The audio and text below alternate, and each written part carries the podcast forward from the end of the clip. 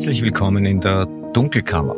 Mein Name ist Michael Nickbasch, ich bin freier Journalist und beschäftige mich mit mächtigen Menschen.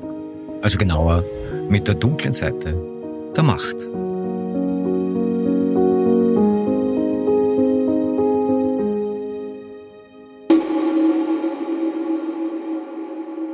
Das ist die 49. Ausgabe der Dunkelkammer, die erste des neuen Jahres und gleich eingangs die besten Wünsche für eben dieses. Heute berichte ich von einer Recherche, die ich gemeinsam mit Fabian Schmidt vom Standard gemacht habe. Stichwort René Benko. Im Herbst 2015 hatte die Wirtschafts- und Korruptionsstaatsanwaltschaft den Entwurf einer Bestechungsanklage gegen René Benko in der Schublade. Doch diese Anklage wurde niemals erhoben. Das Verfahren rund um ein mutmaßliches Bestechungsangebot an den Gemeinderat von Lech am Adelberg in Zusammenhang mit Benkos Projekt Charlie N wurde 2016 eingestellt. Das passierte damals auf Weisung der Oberstaatsanwaltschaft Wien mit Billigung des Justizministeriums. Die Leiterin der Oberstaatsanwaltschaft Wien hieß zu dieser Zeit Eva Marek. Sie ist heute Vizepräsidentin des obersten Gerichtshofs. Justizminister war Wolfgang Brandstetter. Später war er Verfassungsrichter und heute ist er in Pension. Weshalb die WKSDA Benko damals anklagen wollte und wie diese Anklageschrift dann innerhalb der sogenannten Weisungskette wegbehandelt wurde, das hörte gleich. Vorneweg ein Dank für unverändert viel Zuspruch und auch die vielen guten Wünsche, die mich erreichen. Wenn es nach mir geht, ist die Dunkelkammer nicht nur gekommen, um zu bleiben, sie soll auch wachsen, also vor allem redaktionell breiter werden. Und dazu kann ich hoffentlich schon demnächst mehr erzählen. Ich will euch fortan immer wieder auch Reaktionen von Hörerinnen und Hörern zur Kenntnis bringen. Ich freue mich über jede Zuschrift und bitte weiterhin um Verständnis, wenn die Antworten mal länger dauern. Den Anfang macht heute eine Pädagogin, die mich zum Ende vergangenen Jahres per Mail freundlich ermahnt hat, ich möge in der Dunkelkammer bitte keine vorschlaghammerartigen Erziehungsratschläge geben, wobei sie Schläge groß geschrieben hatte. Ich hatte ja in Ausgabe Nummer 47 von einer Anekdote erzählt, dass ich nämlich meinem achtjährigen Sohn gesagt hatte, dass man fürs Lügen vor Gericht und ins Gefängnis kommen könne. Stichwort Falschaussageprozess gegen Sebastian Kurz. Die Pädagogin schrieb unter anderem einen lieben Gruß an den Achtjährigen, gerne mit dem Hinweis, dass das Schwindeln eines Volksschulkindes und das Lügen von Verantwortungsträgern auf politischer Ebene nicht gleich geahndet werden. Zitat Ende. Die Unterscheidung ist mir natürlich bewusst, sollte eigentlich jedem bewusst sein, gerade auch Leuten, die wegen Falschaussage vor Gericht stehen. Aber damit da jetzt keine Missverständnisse aufkommen, selbstredend wollte ich hier keine Werbung für dunkle Pädagogik machen, also zum Beispiel Haftstrafen für schwindelnde Kinder bewerben. Es war bloß eine Anekdote, übrigens eine sehr flüchtige Anekdote. Mein Sohn hat das längst wieder vergessen, wie ich feststellen durfte schnelles Vergessen, wenn ich mir recht überlege, ist das schon eine Grundqualifikation für höchste politische Ämter. Apropos höchste Ämter, den Falschaussageprozess gegen Sebastian Kurz und Bernhard Bonelli werde ich in dieser Ausgabe nicht behandeln. Am 10. Jänner wurde mit der Befragung der Zeugin Iris Ortner fortgesetzt. Ich war da selbst nicht bei Gericht. Es ist auch ein Ressourcenthema. Da ich nach wie vor allein bin, will ich nicht, dass die Dunkelkammer zu so etwas wie einem Gerichtssaalkanal allein wird. Ich will daraus übrigens auch keinen Society-Kanal machen, weshalb ich auch dem Sauschädelessen der Raiffeisenorganisation am 8. Jänner ferngeblieben bin. Ich gebe allerdings zu, dass ich einige heftige Ermunterungen von Hörerinnen und Hörern bekommen habe, doch bitte hinzugehen. Aber wenn ich es mir recht überlege, ich hatte und habe einfach kein Bedürfnis mit Raiffeisen and Friends zu feiern. Daher gibt es jetzt auch keinen Nachbericht zum Sauschädelessen. Ein großes Dankeschön schließlich an den Hörer Mark Mitterhuber. Er hat mich Ende des Vorjahres per Mail darauf hingewiesen, dass äh, die Finanz sich ein Pfandrecht auf Röne Benkos Villa in Igels in Tirol im Grundbuch vormerken hatte lassen, wegen offenbarer Steuerschulden in einer Höhe von rund 12 Millionen Euro. Ich war zu dem Zeitpunkt auf Urlaub und äh, konnte zunächst nicht reagieren, dann hat die Geschichte aber ohnehin ziemlich schnell Wellen geschlagen. Ja, danke nochmal für den Hinweis. Heute soll es aber nicht um die Villa in Igels gehen, sondern um René Benkos Hotelprojekt Chalet N in Lech am Adelberg und um eine Anklageschrift, die es nicht geben durfte.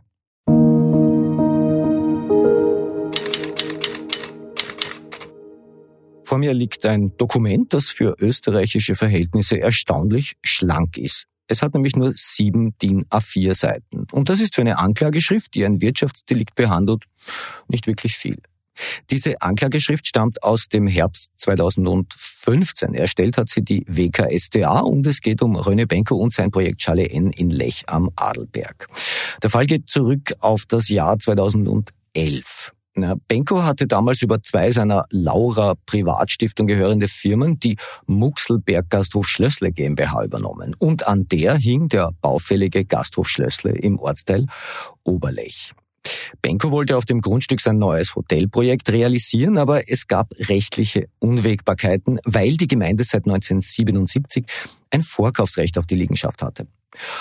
Offenbar war man auf Seiten von Benko damals der Meinung, dass dieses Vorkaufsrecht nicht gültig war. Die Gemeinde aber meinte, das sei sehr wohl gültig und es drohte ein langwieriger Zivilrechtsstreit um eben dieses Vorkaufsrecht.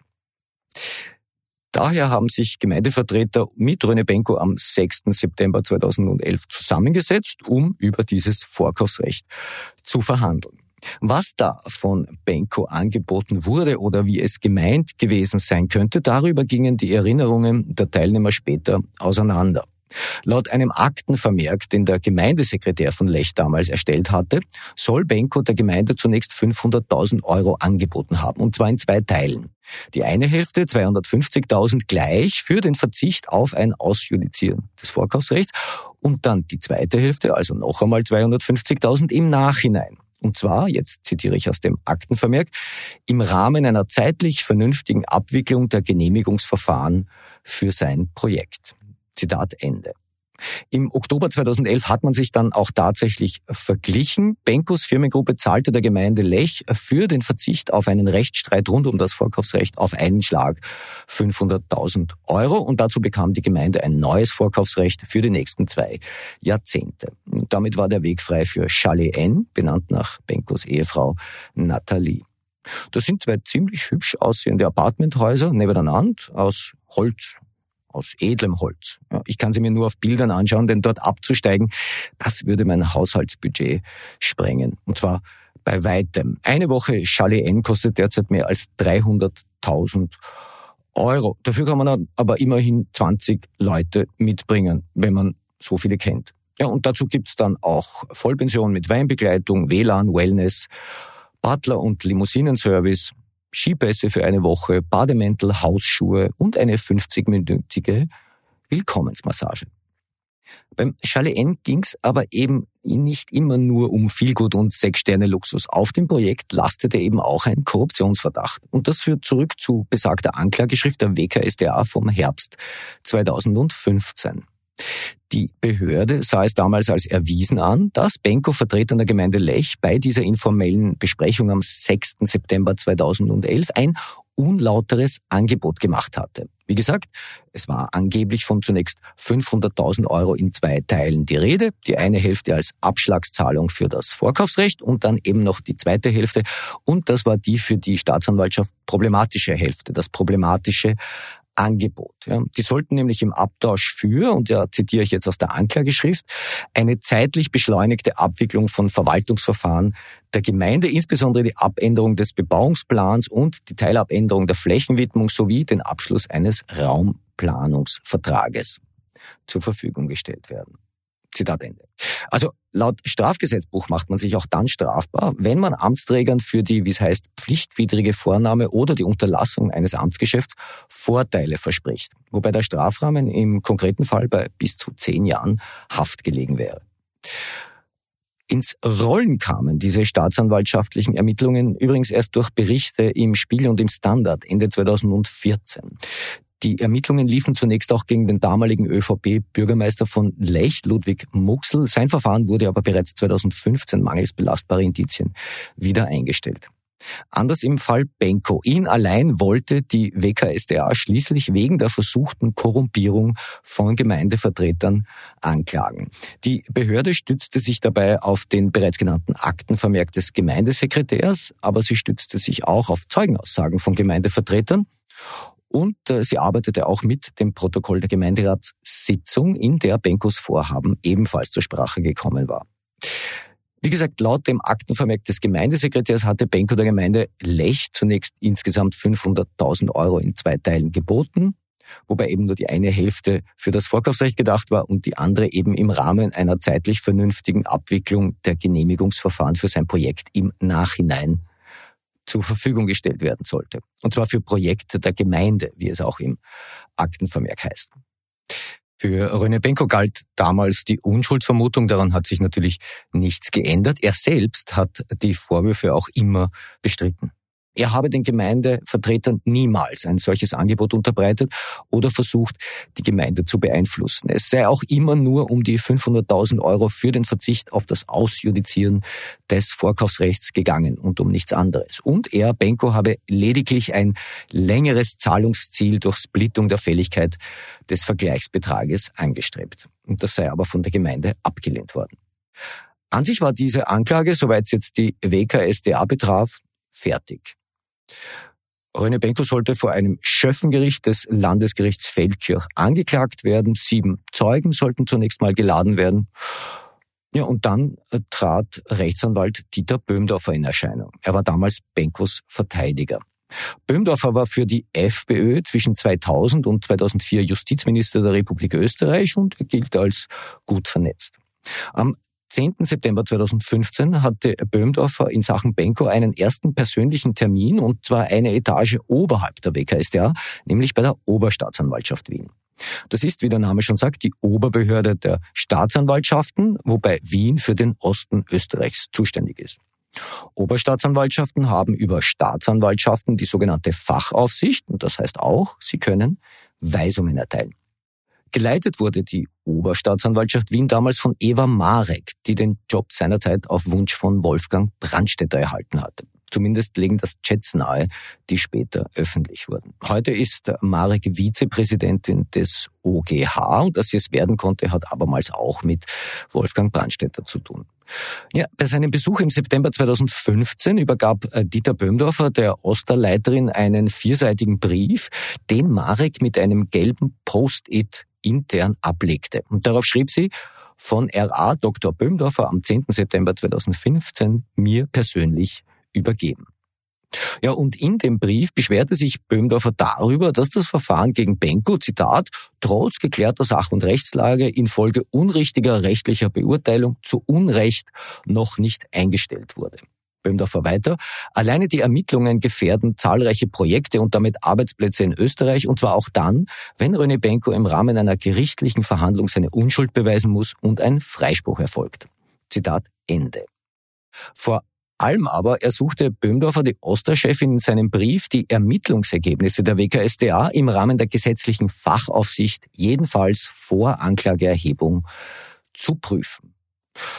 Es ist nicht unüblich, dass Anwälte mit Oberstaatsanwaltschaften kommunizieren, aber in diesem Fall geriet so einiges auffallend schnell in Bewegung. Nur vier Tage nach Böhmdorfers Besuch forderte Marek die untergeordnete WKSDA schriftlich auf, über den Stand des Verfahrens gegen René Benko zu berichten. Die WKSDA schickte zunächst einen Zwischenbericht nach oben, ehe Behördenleiterin Ilse Maria Frabel-Sander, sie war auch schon in der Dunkelkammer zu Gast, am 29. Oktober 2015 den ersten Entwurf einer Anklageschrift gegen Benko übermitteln ließ. Kleiner Exkurs. Frabel-Sander hatte sich ursprünglich auch für die Leitung der Oberstaatsanwaltschaft Wien beworben, erfolglos. Ja, und jetzt musste sie auch in dieser Causa an Eva Marek berichten, die da den Vorzug bekommen hatte. Aber darum soll es hier gar nicht gehen. Wenige Monate nachdem die WKStA ihre Anklage nach oben geschickt hatte, trat abermals Dieter Böhmdorfer in Erscheinung. Im Februar 2016 schickte er der Oberstaatsanwaltschaft Wien zunächst einen Schriftsatz, in dem etwa die Aussagen der zentralen Zeugen der WKStA in diesem Fall in Zweifel gezogen wurden. Kurz darauf schaute Böhmdorfer dann ein zweites Mal persönlich bei Eva Marek vorbei und dieses Mal überreichte er ihr ein privates Rechtsgutachten, das die Verdachtslage gegen Benko zusätzlich schwächen sollte. Wieder legte Eva Marek den Schriftsatz mit einem gelben Post-it ab. Ja, das wissen wir deshalb, weil wir Zugang zu einer justizinternen Dokumentation bekommen haben, wo das alles enthalten ist.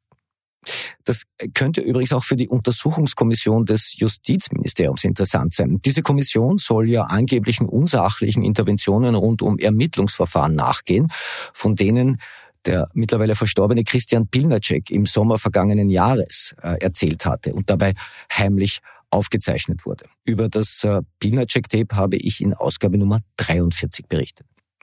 Interessanterweise wird in dieser Dokumentation zum Fall Benko an mehreren Stellen darauf hingewiesen, dass Dieter Böhmdorfer dort seiner zahlreichen Stellungnahmen, Beweisanträge und Urkundenvorlagen keinen formellen Antrag auf Verfahrenseinstellung gestellt hatte. Letztlich musste er das auch nicht, denn das erledigte dann die Oberstaatsanwaltschaft Wien. Nach Böhmdorfers zweitem Besuch beim Marek vergingen noch einmal drei Monate und dann war die Anklage gegen Röne Benko erledigt. Am 12. Mai 2016 informierte Eva Marek das Justizministerium über eine beabsichtigte Einstellungsweisung in der Causa Benko Lech.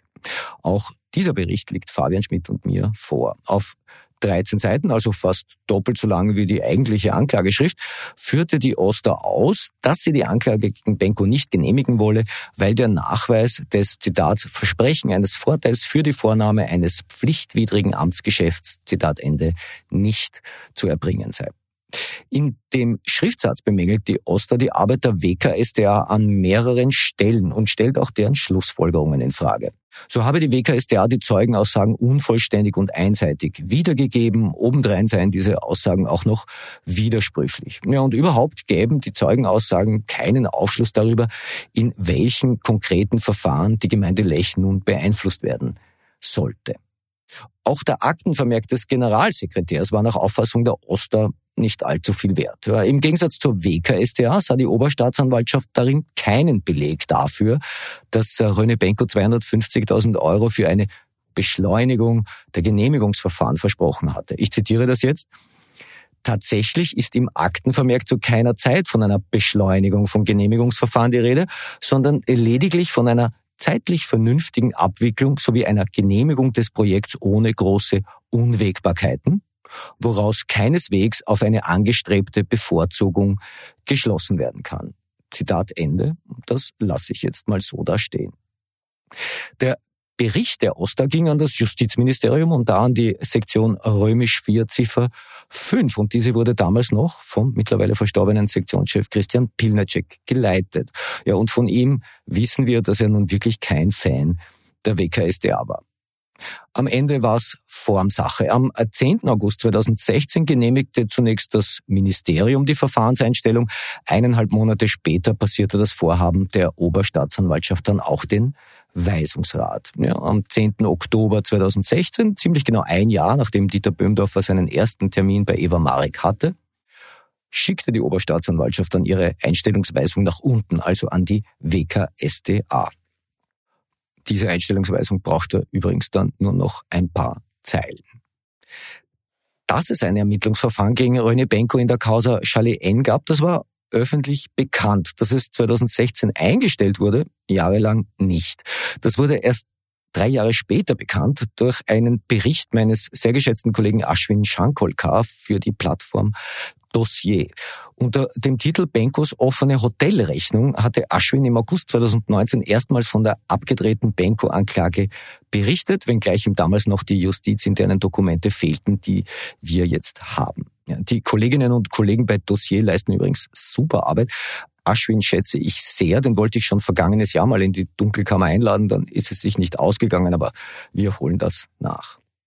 Der Dossierbericht 2019 sorgte im Justizministerium für Hektik. In einer ersten Reaktion schrieb Christian Pilnacek damals ein E-Mail an seinen Vertrauten Johann Fuchs. Fuchs war seit 2018 der neue Leiter der Oberstaatsanwaltschaft Wien, nachdem Eva Marek den Job der Vizepräsidentin des OGH bekommen hatte. Pilnacek bat Fuchs in dem Mail, die damalige Einstellungsbegründung in der Causa Benko Lech zu veröffentlichen, was dann auch geschah. In seinem Mail schrieb äh, Pilnacek an Fuchs unter anderem auch, ich zitiere wieder, damit würde auch die Ungenauigkeit und die Einseitigkeit in der Beweiswürdigung der WKSDA offengelegt. Und weiter, für den Inhalt der Weisung muss man sich nicht genieren. Er zeigt die Genauigkeit bei Wahrnehmung der Fachaufsicht. Zitat Ende. Wenn man das jetzt mal zusammenrechnet, also das Engagement der Oberstaatsanwaltschaft in dieser Sache, kurz nach dem ersten Besuch des Benko-Anwalts, dann die vergleichsweise schnelle Einstellungsweisung, mit der der WKStA jede Möglichkeit genommen wurde, vermeintliche Schwächen in der Anklage zu beheben. Dann die Freude des Sektionschefs Bilnacek der WKStA in dieser Sache beim Scheitern zuzuschauen. Ja, all das wirft schon die Frage auf, ob in diesem Fall nur nach sachlichen Kriterien entschieden wurde. Eine andere Frage zum Beispiel ist, ob Benkos Anwälte damals von dem Anklagevorhaben der WKSDA wussten. Es ist nämlich eigentlich nicht vorgesehen. Äh, Anklageentwürfe sind vertraulich. Dieter Böhmdorfer wollte sich auf Anfrage von uns äh, nicht äußern. Er verweist auf das Anwaltsgeheimnis. Die Frage, ob die Anwälte das gewusst haben könnten, diese wurde Eva Marek übrigens auch im ÖVP-Korruptionsausschuss 2022 gestellt, wo sie als Auskunftsperson geladen war. Sie sagte damals, dass sie das nicht wisse. Eine weitere Frage wäre, ob Eva Marek damals in ihrer Entscheidungsfindung in irgendeiner Weise beeinflusst war. Ob sie sich beeinflusst gefühlt hat, das haben wir sie auch gefragt, aber sie hat uns geantwortet, dass sie eigentlich nichts weiter sagen möchte als das, was sie damals im Untersuchungsausschuss 2022 gesagt hatte und dort hatte sie ihre Arbeit und ihre Vorgehensweise verteidigt.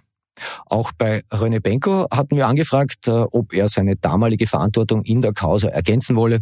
Das wollte er anscheinend nicht. Das Mail blieb unbeantwortet, wie eigentlich eh alle Mails, die ich René Benko schreibe. So, das war's für heute.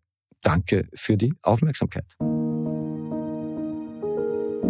Das war die heutige Ausgabe der Dunkelkammer und ich hoffe einmal mehr, es hat euch gefallen. Feedback und Informationen gerne an redaktion.diedunkelkammer.at. Freue mich über konstruktive Kritik. Hinweise werden wie stets vertraulich behandelt. Bleibt mir gewogen. Ihr hört von mir.